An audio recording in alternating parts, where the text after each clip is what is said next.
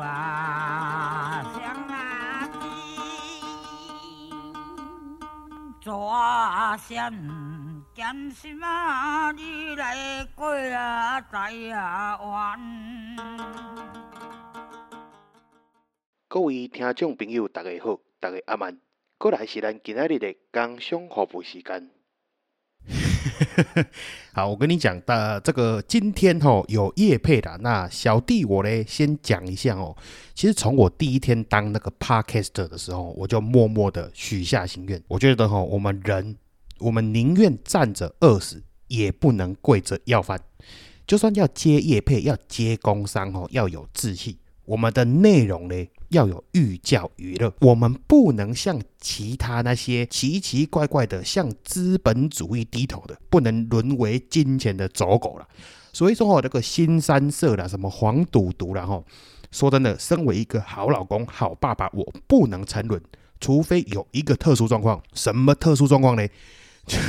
就是钱太多太香了 哦，今天就是这个特殊状况。好了，刚刚也是在讲干话。那今天呢，我们的叶配组呢是我们的听众兼股友兼群友了，我们的好朋友 Daniel Daniel Paul。他本来是在拍大尺度写真的摄影师了，那最近呢转行拍那个片片。那他的最新的作品也是这一次的活动商品，叫做。业务洽谈时，让每个男人都想要刺激和兴奋的巨乳 OL，听到这个就兴奋了。尤其是这个大圈圈巨圈 圈圈，你们自己带入哦。那本次蛋大，只能说本次蛋大。我个人 嘿，就是这个巨圈大圈的爱好者了，就是看到大圈圈我就没有抵抗力，不管大圈圈跟我讲什么，我一律都会说好，没问题。我了解，大概就是这个程度了。那这是这个片片的购买链接呢，我会放在那个 T G 的频道里面，好，因为我怕放 I G 啦，放 Facebook 还是放 Pocket 的平台里面哦，会被崩掉哦，我也怕出事情。那有兴趣的可以去参考一下。那接下来讲的呢，才是重点哦。我跟你讲，当然这个最后一集的叶配，当然也不是简单的叶配，一定要弄个大爆炸、大火花、大懒趴，不然怎么对得起各位，对不对？我想，我跟 Daniel 谈论过后呢，我们加开了两波的活动。第一波的活动，我们的听众只要购买了这个影片之后，再到我那个 TG 频道里面下方会有个抽奖表格，你就可以去抽奖。抽什么嘞？抽下一片 演电车痴汉的素人。让你五加够俩，平常用看的，这次让你实际做做看。当然，那女生听众呢也可以放心哦。如果你是女生听众，或者是说你是男生听众，但是你不想参演，你不好意思参演，你的家里面会反对你去参演的也没关系，你可以把中奖的这个权利换成是免费观看其他部片的权利，这样子。那当然最屌的是什么？我第一次真的夜配，那当然不是这么简单。第二波的活动呢？如果购买人数超过一千人，我 我们直接举办现场，就是现场活动，现场摸女优的大圈圈活动，够屌了吧？线上没有人比我还要狂了吧？干讲到这里，我很怕这个妈接叶配接到出事情呢。不过我刚刚讲的以上都是真的哦，不是玩笑话。那当然，刚刚有趣的部分讲完了，我还是要解释一下。有人会问说，那抽素人男优有什么好的？靠腰那个去演戏，我又出力又出钱这样子。我跟你们讲哦，如果你们有稍微研究一下，就会知道，一般情况来讲啊，素人男优要参演，其实是要付费参演，那个从几千块到几万块都有。啊，为什么嘞？因为我跟你讲，虽然听起来很有趣，但是你要知道，这个拍片片它毕竟是一个工作。如果男优在现场啊，你有什么手举不起来的问题，还是你临时怯场？其实是会干扰整个拍片的进度，或是那个拍摄的行程。那如果有拍过任何一种形式的影片啊，或者是相关科系，或是从业人员就知道，那个拍摄现场啊，机器一开啊，其实都在烧钱。你想想看，现场各式的拍摄装备啦，再加上演员啊，男演员、女演员啊，还有收音人员、摄影师、化妆师、场记、无为不为，点点点等所有工作人员，这个都是开销，都在烧钱。而且为了以防出错啊，为了以防突发状况，所以。他们其实还是会有男优可以去临时顶上去，所以这个都是要花钱。那这个活动呢，是真的让大家可以去体验看看而已，哦，不是要免费找男优，好吗？那最后的最后，一样这个业配是没有收费的，那不是说代表没有收益，一切的收益呢会依照。哦，这部片卖的情况来做分润。那记得有购买的听众，千万要去填一下那个听众抽奖的那个回报啦，不然我这边是没有记入我的那个分润里面。哦，就是我分不到钱呐。简单来讲是这样。那最后的最后，告诉大家，我还是会诚如之前给各位的承诺一样。如果这一片呢有盈利的部分，那足够一台 GoGo 的钱，我就直接把赚的这个业配钱拿来抽 GoGo 好玩就好了，就是拼一个线线上最狂这个样子。然后那废话不多说，夜配结束了，开始今天的节目。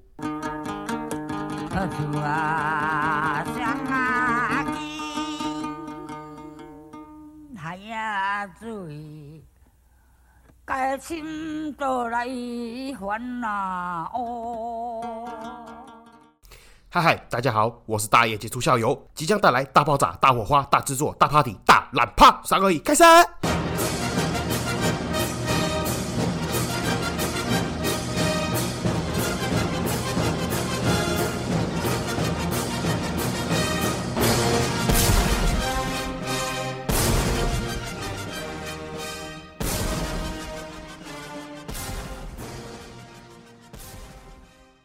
嗨嗨，这里是社会观察日记，我是大爱九校友，欢迎回来。好，那接续上一集的卖鱼，后来跑去卖鱼的故事，这一集就来讲一下这个，详细讲一下这个卖鱼的过程。然后，那首先讲一下为什么是选择去卖鱼了，那就要从我妈妈那边的娘家讲起了。我的外婆、外公、舅舅。他们是船主，那什么是船主嘞？如果不懂的听众朋友，我这里简单解释一下啦。一般渔民出海捕鱼嘛，那听起来理所当然，但是其实大家不知道，如果你要买一台渔船呐，其实渔船还蛮贵的，除非你是那种迪白亚啦，或是小台的 CT 二、CT 三那一种的。那以我舅舅的船队来讲啊，他们的渔船大概都是 CT 五。那 CT 五一台嘞，售价就在三千多万以上。那所以不是每个船长或是渔民都负担得起这个渔船的价格啦。那自然就会有船主这个角色的存在。那一般来讲，以我听到我知道的，船主跟渔民的合作方式有两种模式啦。一种是船主他就是老板，船员、船长之类的都是员工。那所有的开销、所有的费用，不管是船只修缮啊、保养啦、购买等设备的费用，或者是说船长、船员的人事费用点点等，所有的所有都是船主负责。那船员就是领薪水加上额外的分红，这是第一种。另外一种呢，就是船主出船，他负责一切硬体开销的部分。那船长嘞，他就负责人事成本。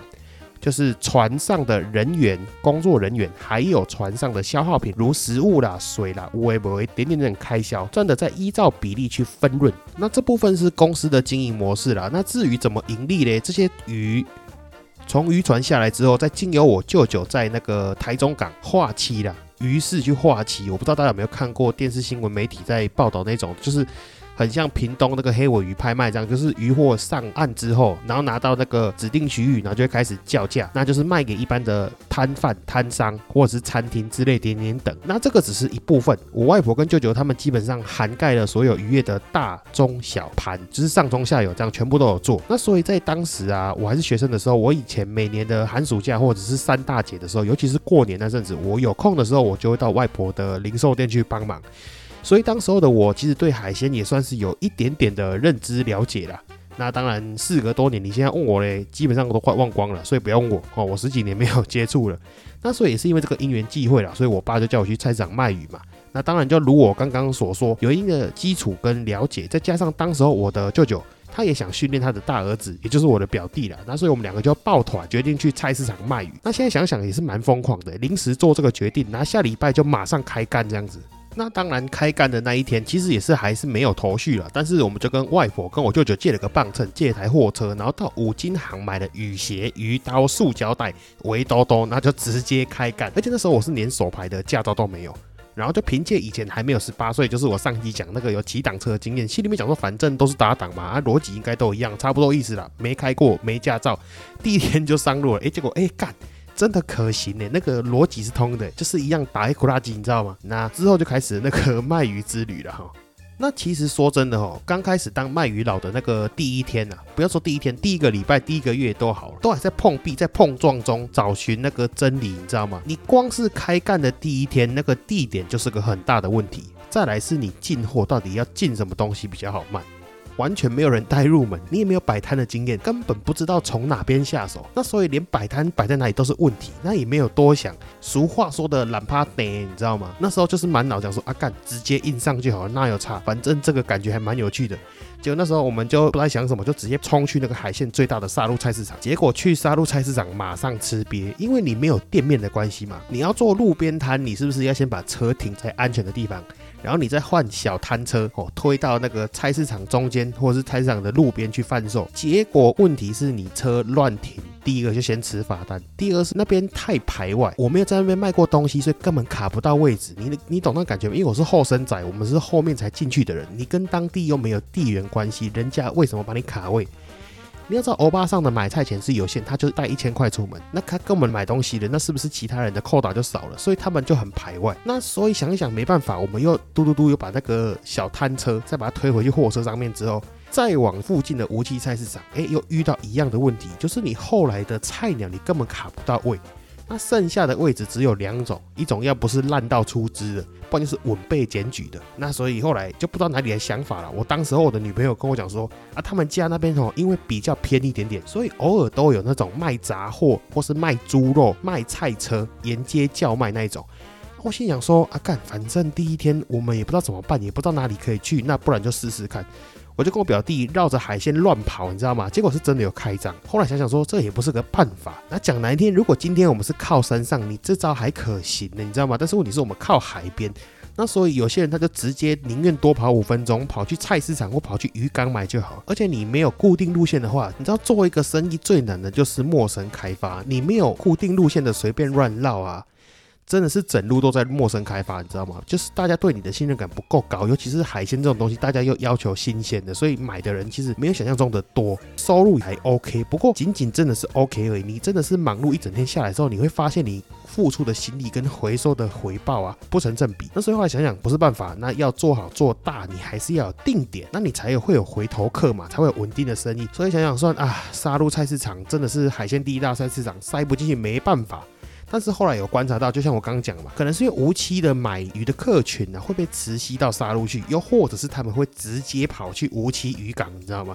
那所以无期菜市场的鱼贩它比较偏小，比较偏弱一点。那我心里面想说，干嘛打不赢杀戮大金鱼？他妈无期菜市场我总可以了吧？宁为鸡首不为牛后啊！那所以我们后来就还是跑回去无期菜市场，打算就硬干试试看这样子。那就回到我刚刚讲嘛。那你到无锡菜市场那里只剩下两种情况，一种是你稳会被检举的，一种就是烂到有剩的那一种。那我到底要怎么摆摊呢？我跟你讲，我们就是头很铁，直接占了一个没有人敢占的位置，是哪里嘞？就是区公所地下停车场的入场，够屌了吧？干那个一定出事情的。那虽然吼头很铁，知道应战呢一定会出事情，但是没有想到这么快就出事情。第一个问题啦，其实也不光是这个区公所。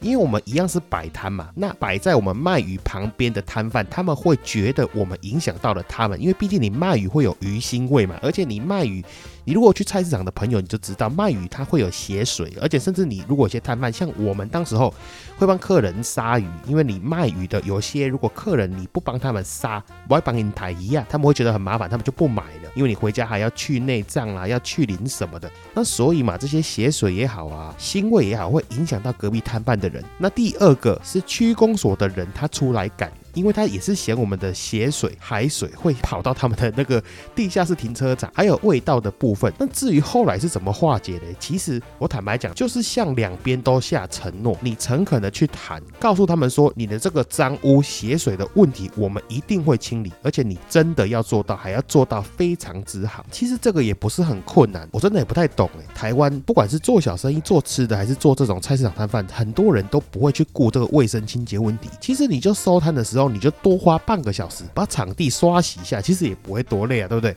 那再来是嘞，要怎么去讨好隔壁的邻居嘞？其实真的就是做一下顺水人情而已啦。比如说像我们的客人，你买完鱼之后，你主动介绍一下旁边的摊贩嘛，你跟你的客人介绍说啊，你可以顺便买个菜呀，对不对？你买了肉，买了鱼，你不买个菜，刚好你三菜一汤、四菜一汤就完成了。甚至你买了鱼之后，你也需要东西来炖、来炒、来爆香，那旁边就是菜摊了啊。你吃完饭之后还需不需要饭后水果？那旁边又是水果摊，是不是顺理成章的帮他们做一个顺水人情？再来加上啊，我们会主动，我们会主动的跟隔壁卖菜的买东西，跟隔壁卖水果的买水果来送给我们自己的客人。因为坦白讲呢，这个卖鱼的利润高，买公斤卖台斤啊，所以基本上等于卖一条鱼赚一条鱼嘛。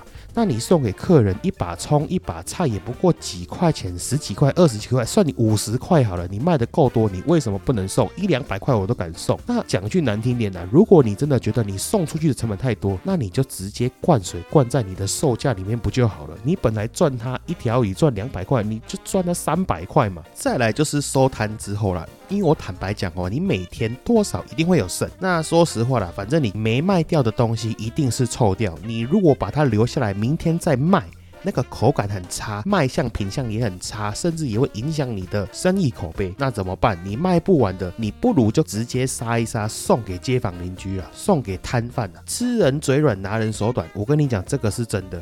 你送给人家鱼，还顺便帮人家杀一杀，顺便帮你保冰，等你下班的时候直接免费拿回家就可以煮，三天五天一个礼拜，我跟你讲，当然都变成好朋友。而且说实在的，我刚刚没有提到区公所的人员，我们也是这样讨好的。但是这个哈就不便赘述了哦，因为照理说公务员员也是不能收这种东西。你就把这些付出去的钱理解成是你每个月要开销掉的房租不就好了嘛？毕竟我们没有店面，你摆在路边摊嘛。那所以呢，这些花费开销加上你的罚单，不就是等于一般做生意的店面租金吗？那当然，在我们多方的讨好之下，跟承诺会做好清洁的部。分我们不造成别人的困扰嘛，那当然就没有人赶我们走，而且甚至哦，我讲实在话，旁边隔壁的摊贩比我们还早来的，还会帮我们卡位，所以就在这个原因之下啊，我们就定下来，基本上就在无机的菜市场路边摊摆摊了。那回到刚刚我有提到的，为什么我会有那个想法把卖不出去的鱼拿来送嘞？其实要讲到了，讲到我刚来到这个无机菜市场。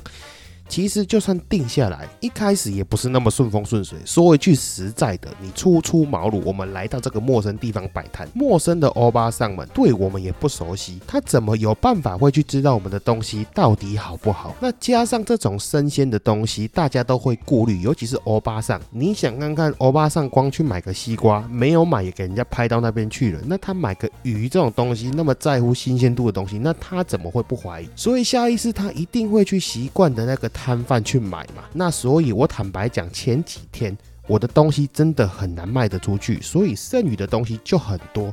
那一开始嘞，我坦白讲，我也是有动过歪脑筋啊。那个说没有这样想哦，那个是骗人的。我也曾经试过，第一天的时候东西卖不掉，留下来哦，回到家冰冷冻库，第二天再拿出来卖。那我坦白讲啊，你们会看到那个鱼放了一天之后，它的眼睛会豆奶凹进去，代表说它身体里面的水分被挤压出来，所以鱼看起来就不新鲜。那怎么办呢？拿针筒往鱼的眼睛里面灌水，让它看起来鼓鼓的。可是我坦白讲，那也是一时的。你泡再久啊，那个鱼肉它会看起来品相越来越差，会烂烂的。那你第一天卖不掉，你放到第二天，第二天要再来卖，其实真的就已经很难卖，何况放到第三天。也是幸好那时候没有让我得逞，那否则我搞不好今天就会变成一个专门走漏洞卖劣质商品的人呢。应该说当时候没有让我得逞，算是老天爷给我的当头棒喝了。那但是呢，你看着那个东西销不出去，慢慢的在烂，口袋的钱一直在消耗，怎么办呢？我跟你讲，人被逼久了，就是会想出办法。后来我的答案就是告诉我，那我就自我推销，我制造声量。那还记得当时候啊，也蛮有趣的，因为那一阵子啊，我主要卖的都是小卷为主了，小卷锁管啊，收羹啊。那如果有看过小卷这种东西的客人就知道哈，那个小卷啊，你一定要泡咸水海水，不然品相会变差，泡久了会烂掉。但是它又不能沥干卖，沥干卖的话，它也很容易会变黄变稠。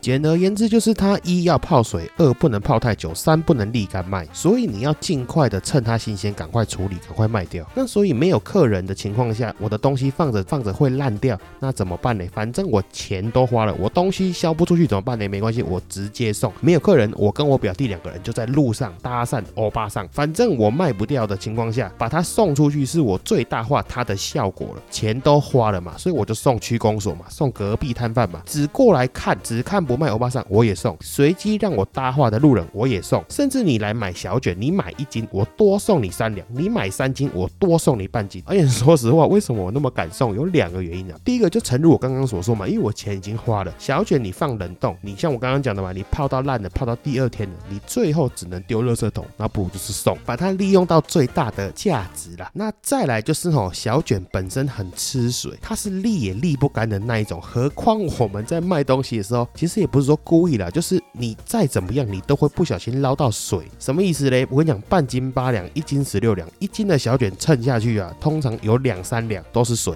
所以。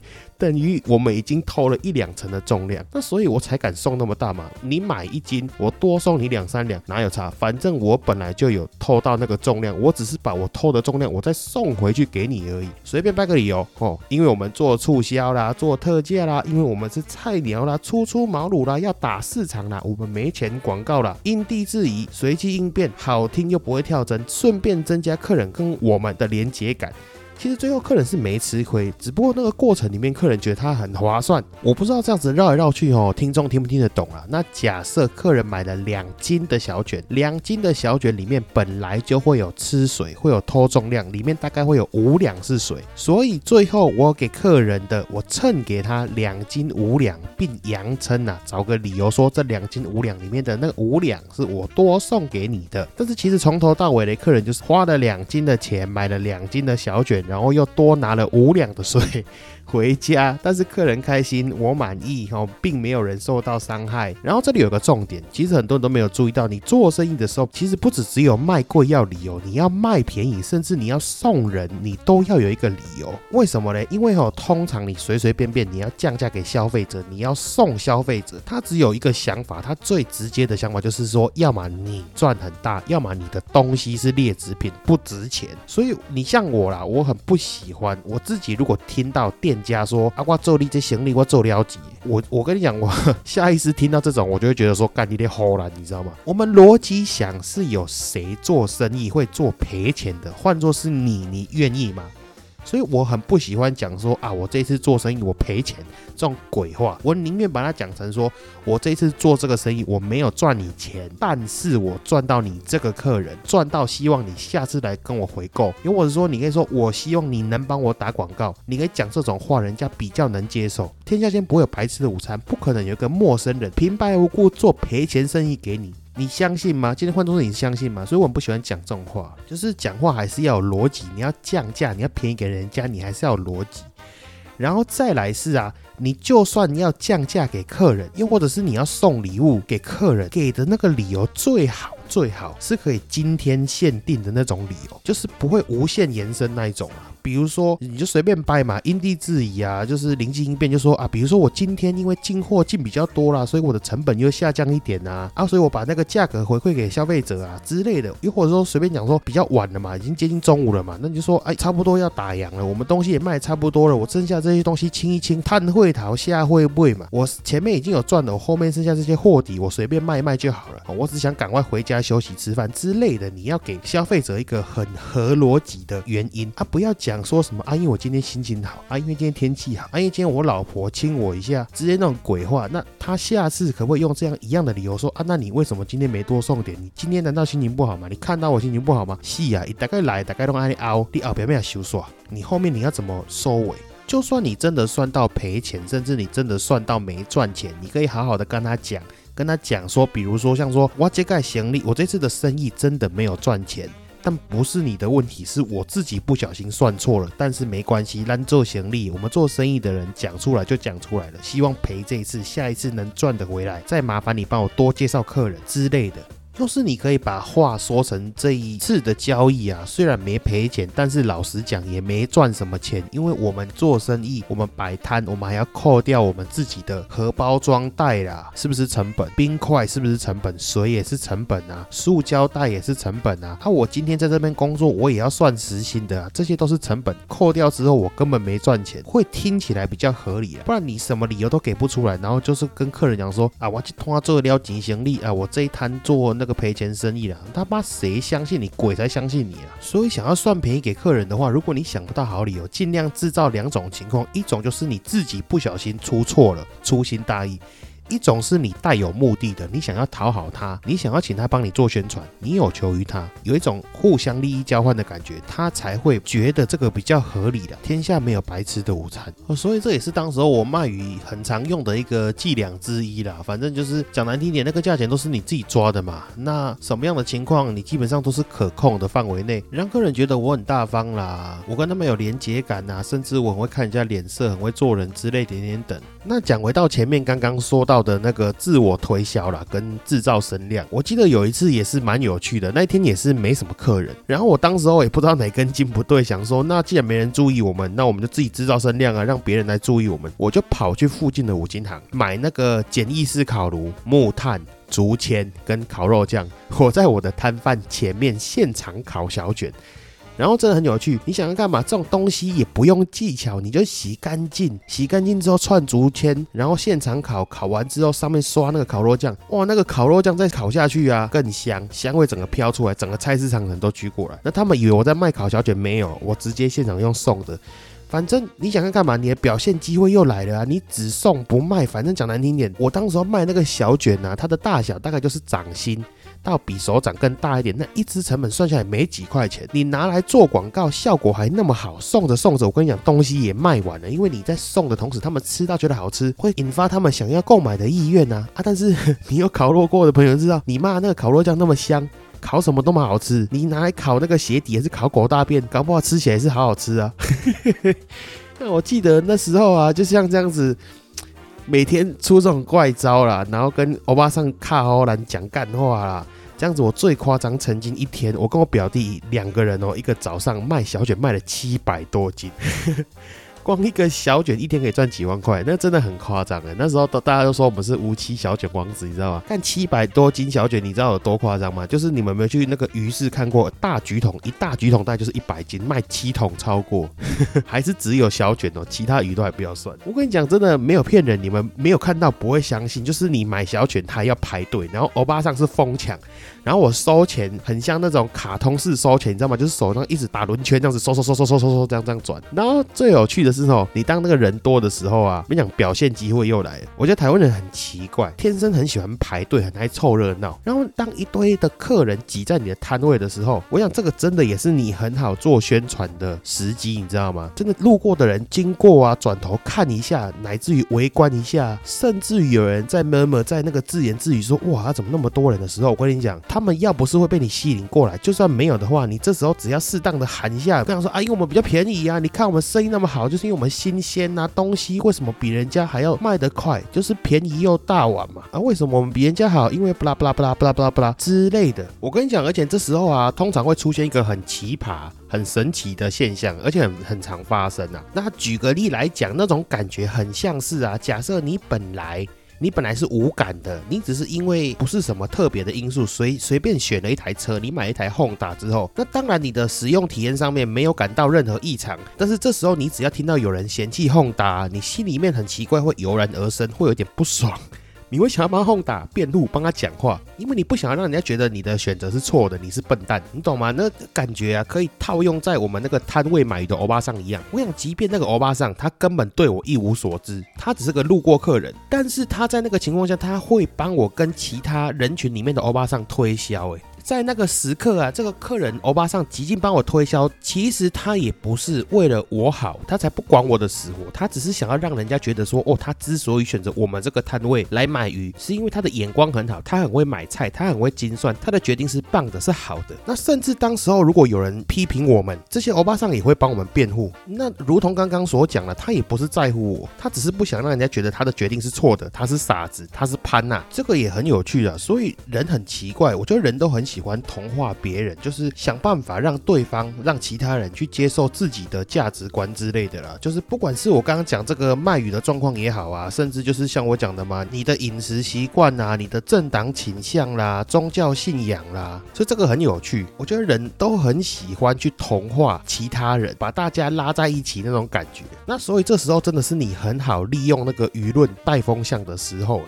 那接下来啦，基本上哦，到了生意开始稳定之后嘞，我们要做的是干嘛嘞？其实就是一直增加跟这些客人欧巴上的连接感啊，不是人与人的连接。我内文里面有提到很多是连接感的原因呢，在于哦，有做生意的人哦，你们就就听得懂我在讲什么。很多时候啊，你家附近早餐店的阿姨。其实你也不一定认识他，他也不一定认识你，那他也不一定特别好吃，只是你从小吃到大，那个阿姨在你的记忆里面有一个位置，你不管离开家乡再久再远啊。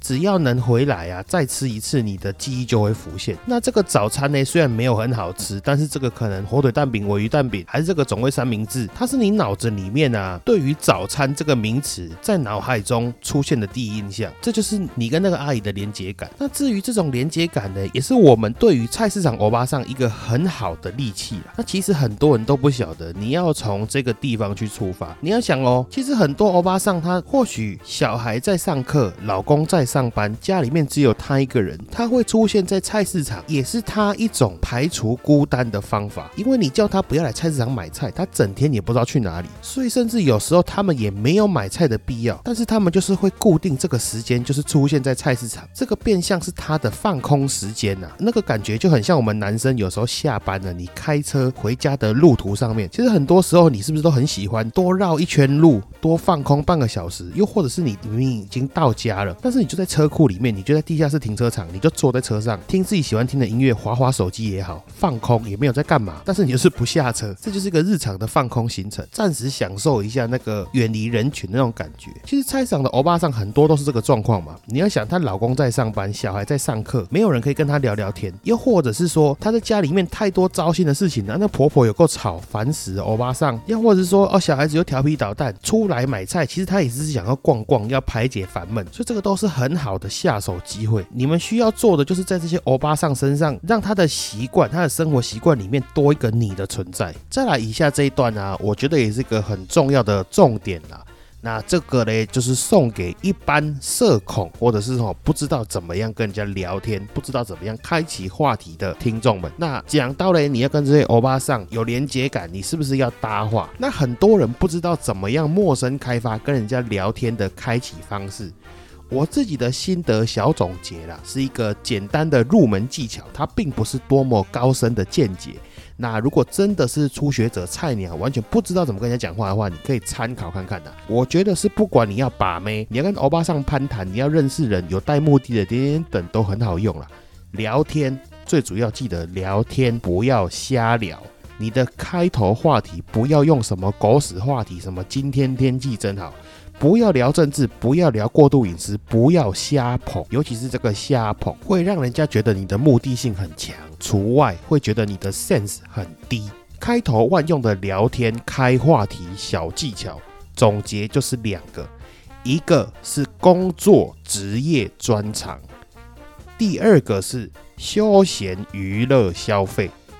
就是这十二个字而已，拿这十二个字当开头，你可以一路顺着一直讲，讲到天南地北，讲到你八十岁，讲都讲不完。简而言之啦，就是聊他擅长的，聊能让他可以产生成就感的。什么意思？我跟你讲，人好为师，人一旦擅长某件事情的时候，就很喜欢教别人，这个也是他的成就感来源。而且他在教你的同时，他也会很强的增加你们两个的连结感，而且很容易因为这件事情再去延伸后面日后的互动。那回到刚刚那个两个开话题小技巧的第一个。那你像聊工作职业专长，什么意思嘞？如果你的聊天对象工作很好，又或是他的工作社经地位比较偏高，医生啊、律师啦，或是专业技师之类的，他很喜欢自己的工作，或者是他的工作有专业度的，那你就是跟他聊工作。但是你要记得个重点，不要不懂装懂，不懂装懂是一个很危险的事情。你一旦开了头，后面人家跟你聊下去，你接不下去，那很尴尬，而且人家还会觉得你是傻逼。所以这就很重要，你不懂就是问，让他去教你。回到刚刚那个人号为师那个部分，那比如对方是假设啦，对方是个土木技师，你就跟对方聊嘛。那比如说聊个什么法式基础啊，聊个材料啊，聊结构啊，聊施工法啊之类点点点等，不是说叫你跟他聊这种专业的东西，你只要丢这个专有名词给他当做开头，后面就是他来讲，他来教，你再从中间去问他，那就是形成一个有效的对话了嘛。甚至你想到的问题都很基本、很初级。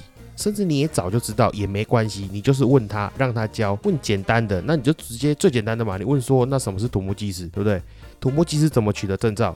那土木技师跟结构技师差别在哪里？大地技师的差别又在哪里之类的？那当然，我所谓的这种初级问题啦、基本问题，不是等于是。低能问题，这个就比较难界定啊，你就可能要自己斟酌一下。你真的，我自己的心得啦，你问那个专业人士太低能的问题啊，尤其是社经地位比较高的人，真的会觉得你是低能儿，然后就不跟你交流。那我刚刚讲的是跟一些社经地位比较高或者是比较专业的人聊天嘛。那如果是那种厌恶工作的啦，郁郁不得志的啦，还是那种工作是免洗类的，没有成就感，取代性很高，比如说是像那种临时工读生那种的，你就是反过来你。不用跟他聊工作专业度，干因为这 没有专业。你跟他聊职场的干股谈，然后你要记得，他不管跟你抱怨什么，你就是跟他一起抱怨；骂哪一个同事，你就是跟他一起骂。你不要，千万不要纠正他，不要反过来教育他。没有人想要听你的大道理。他就是想要听你跟他一起骂骂跟他交接班的那个臭三八。我这里额外插一个话题啦，就是聊天的错招是什么？千万不要跟不熟的人聊大道理，或者是说逻辑概念这种东西，或者是任何有立场的东西。因为在你没有摸清楚他的情况之下，你可以想象看嘛，如果今天有一个人来跟你交朋友，那他的政治倾向跟你是天差地远，你是超级绿，他是超级蓝，你觉得你们在认识的初期有办法成为好？朋友嘛，光看到就堵了，你知道吗？光聊到刚刚那段就要翻脸，怎么成为好朋友？又或者是你是一个极度大男子主义的，那那个女生她是非常女权支持者的，那这种东西你一旦聊下去，后面你就不用玩了，直接假赛。所以除非啦，你是真的真心故意要去找你的同温层朋友，不然不要跟人家聊任何有带立场观念。道理之类的话题，真的很容易聊着聊着人就没了。那如果啊，又或者是对方不想要跟你聊工作职业专长，你也不想要聊工作职业专长的话，那就是聊休闲娱乐消费。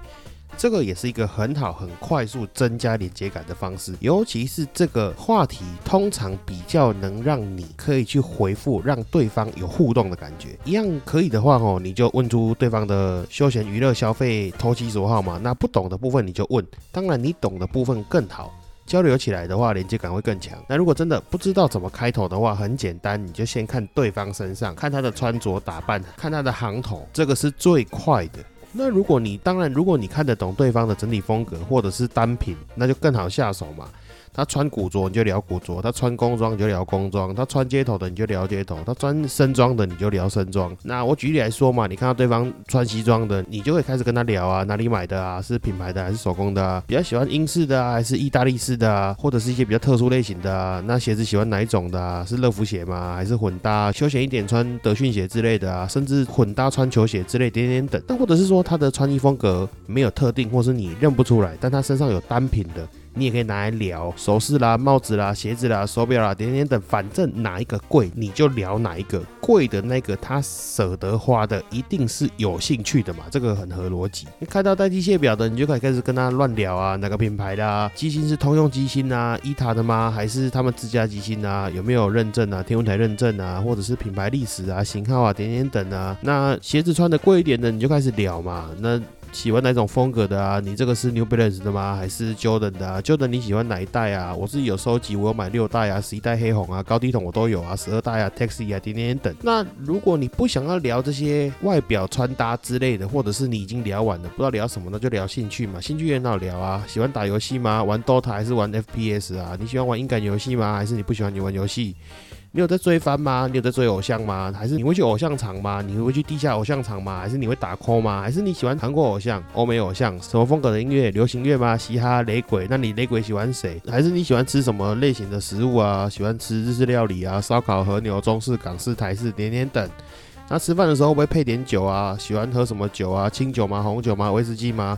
平常喝调和威士忌吗？还是单一纯麦？还是单一桶威士忌？那你喝威士忌你会配雪茄吗？古巴雪茄、尼加拉瓜、洪都拉斯，点点等，太多可以聊了。哦，这个实在是讲不完，快速带过了。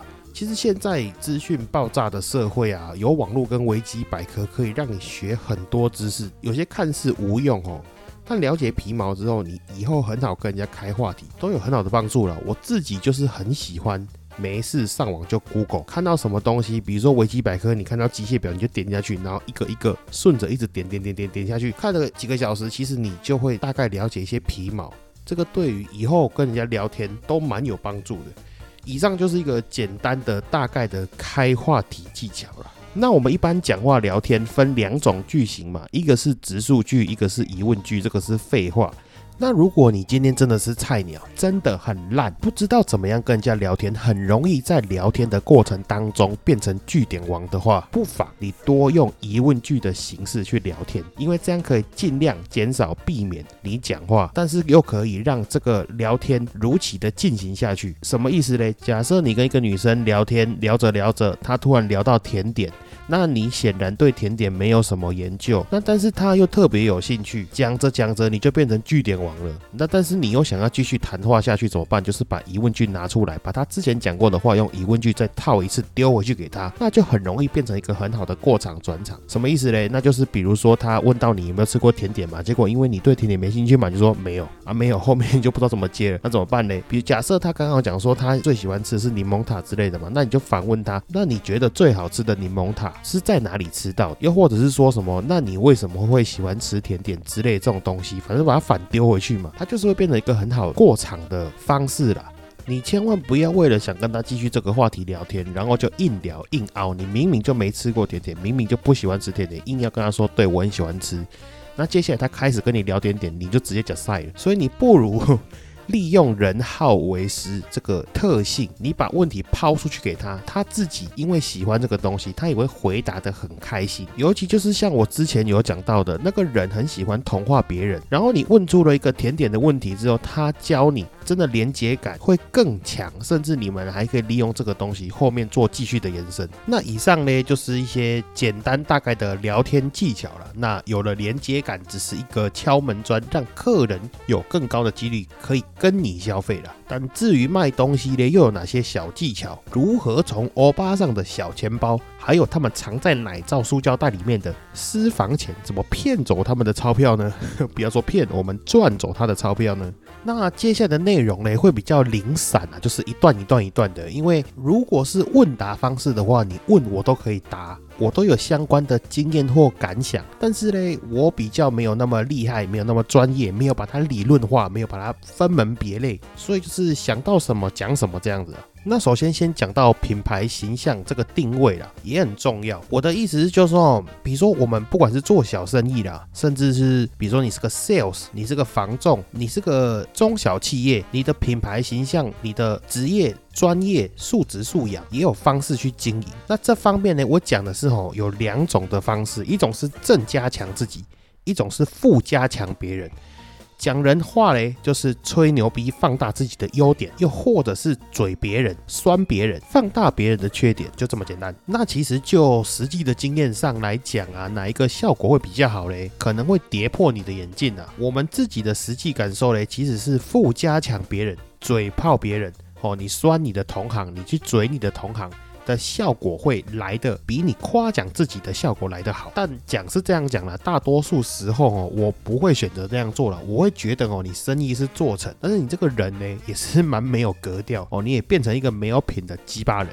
那这方面呢，我就举两个例子啦。一个是跟卖鱼没有关系，就是我的本行银楼了。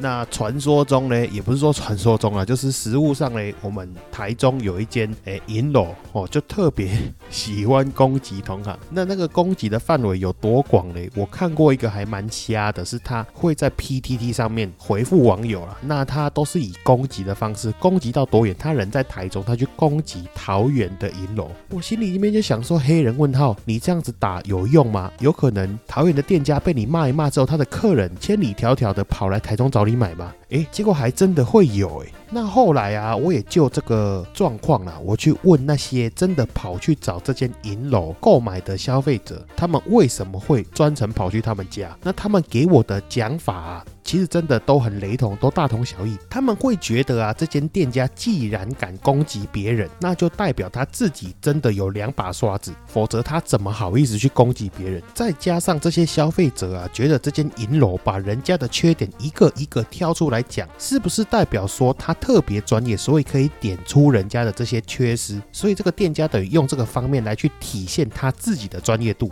但是回到刚刚讲的啦，讲是这样讲，我个人是真的很不建议这种做法啦。我有去看一下他回复其他店家。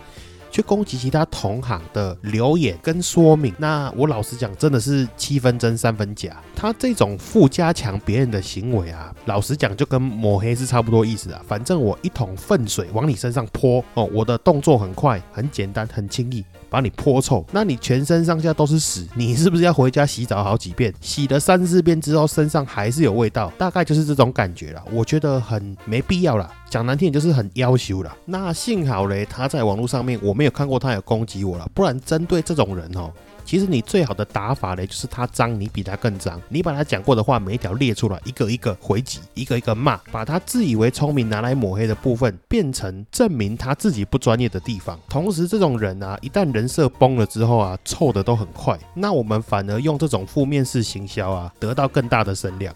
我自己是会这样做了，那不代表说这个方法一定对了，只是我是那种会干到底的那种人。那刚好嘞，就可以顺着讲到第二个例子。第二个例子就跟卖鱼有关的。那这个阿伯呢，也是跟我刚刚讲的这间银楼一样，都喜欢用负加强别人的方式攻击别人来做生意。那就如同我前面有讲到嘛，就是那时候我的生意是整个无极菜市场里面算很好的卖鱼摊贩。那我是不是可以从我每天我的客人跟我卖出去的东西这个数据去比对，找出什么东西的利润比较好，或者是说什么时间卖什么东西会比较好卖？从每天的数据去分析，星期几的客人比较多，星期几的客人喜欢买什么？天气冷的时候，客人喜欢买什么？天气热的时候，客人喜欢买什么？那我进什么东西对我利润比较高？我进什么东西可以拿来做炒楼给之类点点点等？那因为我们的客人客体量够大，你才可以做出这些分析嘛。那那个阿伯嘞，会从我们早上去渔港批货的时候就开始跟我们拿什么，他就拿什么。我们卖什么，他就跟着卖什么。最靠腰的是到菜市场，我们卖什么东西多少钱，他就便宜我五块钱。本来我的想法是说，反正你阿伯摊贩也不大，东西也不多，卖完算了，我就礼让你。但直到嘞一个礼拜过去，发现这样的状况越来越严重，然后那个阿伯嘞还会跟客人、路人乱讲话，攻击我们，我就受不了，我跑去跟那个阿伯讲说：“阿伯，你今天想清楚，阮囡仔人是在赚糖啊钱，你老岁啊，你是在赚瓜茶本，你敢知？真正要写，我是无差呢。”翻译过来就是跟阿北讲说：“哦，阿北，你要想清楚，我们小孩子是在赚糖果钱，你老人家你是在赚棺材本。要销价竞争，我真的没有差呢。那想当然的嘞，这个老狼欢呐，哦，这个老人家嘞是没有在屌我们了。我甚至觉得他有一点意气用事，觉得说，好像我们这个配件啊、小屁孩呀，凭什么他老人家要听我们的啊？凭什么我们生意比较好之类点点等。”有点意气用事啊，很针对。那当然，我最后呢，只能失夷之计以制夷哦。他要销价竞争，我就跟他一起销价竞争。我后来多无聊嘞，反正我拿什么他拿什么，反过来，他拿什么我就拿什么，反正他有卖东西，我一定要卖。他卖多少钱，我就是一定要比他便宜。他减价，我就一直销价，销到我没赚钱为止也没关系。如果有消费者跟他买的东西经过被我看到，我反过来直接去跟那个消费者批评那个阿贝，然后并且跟他宣称说，如果你能成功从阿贝那边退费的话，我直接这边再打折给你，再送给你大赠送。一个礼拜过去之后，那个阿贝没有生意就倒摊了。不是啊，我真的不知道你怎么想的。我这里客人那么多，你那里没有客人，说难听一点，这个风向要带还不简单吗？我真的不知道那阿北为什么要这样做，然后被我弄到倒摊。然后这一个题外话，那个阿北也很可怜。那个阿北其实有两个儿子，然后就是我不知道你们有没有看过，就是比较小的港口有那种塑胶的那种很像弯弯挑挑的塑胶管组成的那种，以前俗称叫电白啊那一种，就是竹筏啦。那现在当然不是竹子嘛。那他两个儿子嘞，就是乘坐这种小船出去捕鱼。那反正就是他那个阿北的两个儿子，就是因为这样子捕鱼被海流卷走，然后就 死翘翘了。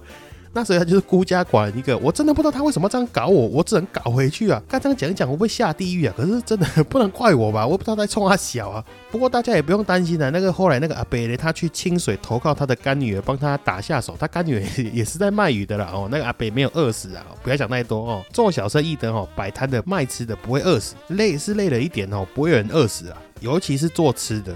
突然想到刚刚那个被海流卷走哦，所以这里插一个题外话哦，那个涨退潮的时候，水流在把人带走的速度很快哦，千万不要在涨退潮的时候去海边玩，很危险。好，那故事继续进行了哦。那讲到刚刚有说的那个富加强别人攻击别人哦，我觉得有一个现象也蛮有趣。之所以为什么台中的那个某银楼在攻击其他同行的时候，很多消费者会信以为真，明明他讲的是七分真三分假，我就觉得哦，一个很神些。事情，身为从业人员啊，有时候如果你表现的很专业，你讲出来的话，大多数的时候，消费者通常都会无条件相信的。尤其是你越铁，连接感越强的啊，你这种七分真三分假的东西讲出来哦，人家一时间没办法思考，没法分辨啊，真的会误以为真。然后这个东西也可以用在一个地方，我觉得也蛮好笑，也是实际我卖鱼的时候的例子啊。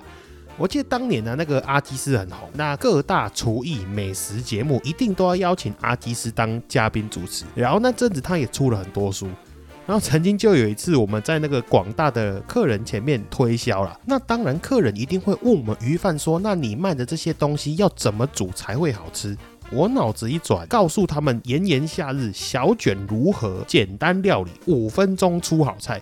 因为我跟你讲，我们在卖鱼嘛，所以欧巴桑一定问我们这个问题。那我们就在那边瞎掰嘛。新鲜小卷，热水烫过之后，马上用冰块冰镇，哦，之后即可食用。为什么要用冰块冰镇呢？吼，因为你把它烫熟之后，马上丢到冰块里面，它那个肉啊会马上缩起来，吼，会吃起来变成 Q 弹。哦沾一些瓦萨比配酱油，或者沾泰式甜辣酱，真的很好吃。哦，或者是说，哦，你把它穿烫起来之后，你小卷里面塞马铃薯沙拉，小朋友下午茶点心也可以吃。如果不喜欢吃冷菜，那热菜也有简单料理，出自于我们阿基斯的五分钟出好菜，奶油煎小卷。哦，那个冷锅下奶油，奶油融化之后呢，把小卷煎熟煎香。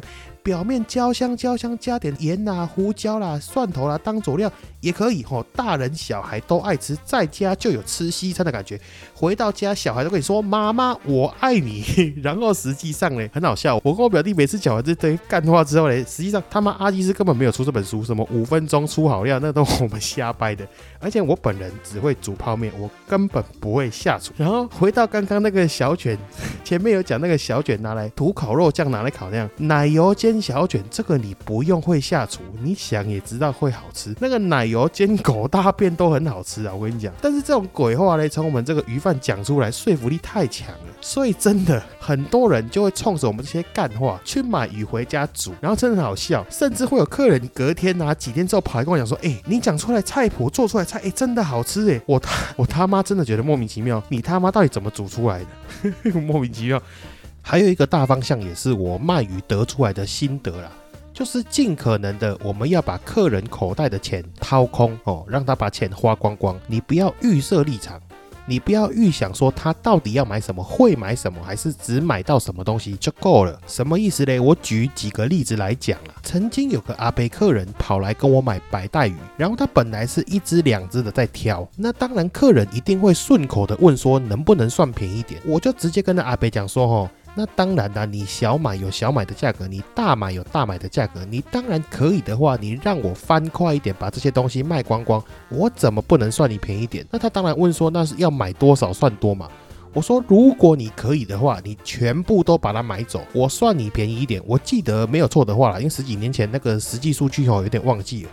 白带鱼一箱是六只，然后我有十二箱，然后我本来一斤呢是卖一百六十块，我就跟他讲说吼，如果你可以的话，你全部拿走，我一斤算你一百一，够便宜了吧？其实我成本大概九十块，等于说我只有一斤赚二十块而已。那阿伯听我这样讲说，阿我被叫这被冲被冲死啊，我 说啊你不能这样讲啊，白带鱼你买回家你切一切真空包之后，你放冰箱放冷冻可以放啊，每天也可以煮来吃啊，甚至你可以送邻居送亲戚啊，对不对？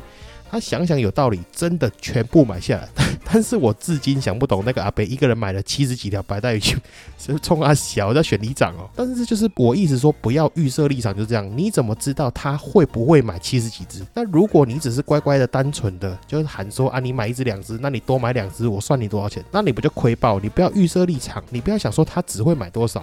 反正你就尽最大的量去推，后面不行了，你再远嘛。还有一个也是我很爱用的招啦，就是比如说客人哦，他买鱼买了两百五十块，那拿了三百块给我找，我通常都会下意识问他一句说。还是你多买一点这个这个东西哦。我本来要找你五十块，这一袋值八十块，三十块多送你了，这样可不可以？我觉得这个人的个性很奇怪，只要加价购在他们价格允许范围内，很多人很长情况下都会花钱买。在主动推销的情况之下，这些东西很快就清光光了。有些人就会想说，那为什么我不要坚持那个价格？首先，你不是台积电呐。你不用注重那个毛利率，你知道吗？你们只是在做小卖而已，做小生意啦，真的很简单，就是客单价乘以来客数。你的单价低，你就是要客人多；你的单价高，客人就可以少。那反正呢，我们跟餐饮业一样，就是拼一个翻桌率。我东西卖得快一点，你像我刚刚讲那个例子嘛，那个阿北一个人买了十几箱，买了十二箱白带鱼，那我卖完它，我马上打个电话再去渔港拖个十箱来卖就好了。我有什么损失？过手钱那么好赚，你为什么不赚？这个是。部分啊，那还有一种不要预设立场是什么？像有一次也是偶然，我们就不知道在想什么，去渔港批发进货的时候，拿了一个不是我们摊位定位的那个产品，就是海大虾啦，比较贵的虾子，跟手掌一样大那种虾子。那因为那个无期菜市场嘞，本身在卖这种东西的人就少，然后买回来嘞，我们在摊贩摆的时候，我们也不知道到底要卖多少钱，所以我们就变成说，我们把一份拆成两份卖，然后一份嘞，我记得那时候我们是一斤挂，好像是七百五。吧，结果没想到摆着摆着真的有人买。那第二份呢，我们就马上立马价钱改成一斤一千三。为什么要这样做？后来我也是得出一个结论：当整个菜市场没有的东西，你有，你有那个独特性，你就有自价权，那个价格就是随便你喊。所以不要预设立场，想说你的价格成本多少，你就售价一定要卖多少。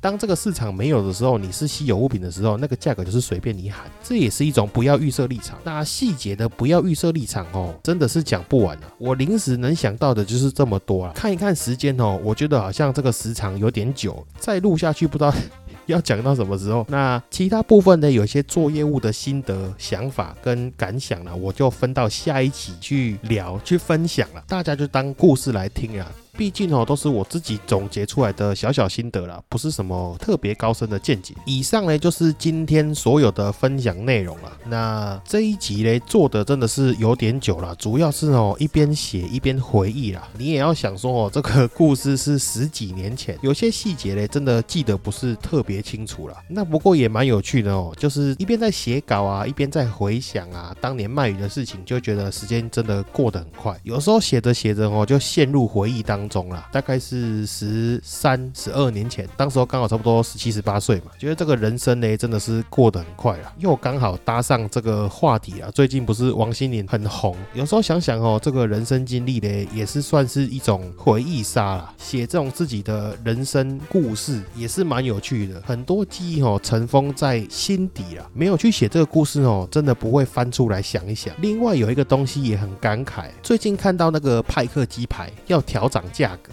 一片鸡排卖到九十九十五块。那我就想啊，十二十三年前啊，当时我卖鱼一个月的收入大概是四到八万块啊，看那个状况不同，收入也有所不同嘛。做小生意的没有一个固定的收入。说实话哦，虽然我觉得我当时候算生意不错了，但是我也没有特别认真啊，所以其实我也搞不太懂哦，这个四到八万块的收入在十二三年前到底算是多还是少？只是能有印象的是，当时候的物价哦，真的没那么贵。